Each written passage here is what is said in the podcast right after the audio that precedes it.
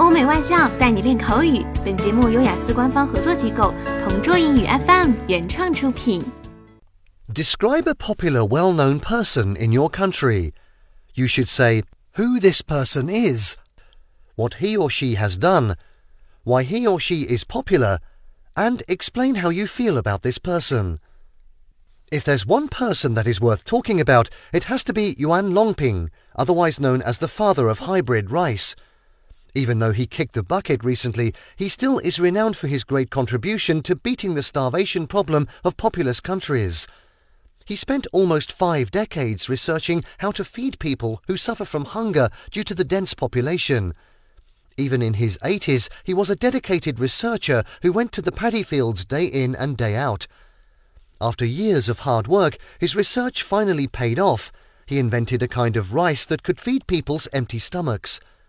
With his discovery, Chinese folks don't need to worry if there would be enough food on their plates.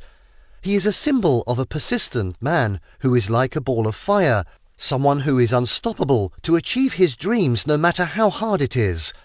He had spent almost half of his life trying to figure out a way to solve a dilemma that even the top researchers couldn't do. That's why I have always looked up to him.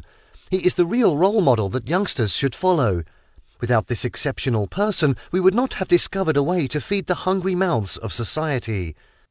OK，以上就是今天口语话题的全部内容。想要免费获得雅思口语完整题库的小伙伴，快来关注微信公众号“同桌雅思英语”，回复关键词“口语题库”就可以啦。同桌祝你早日涂鸦成功！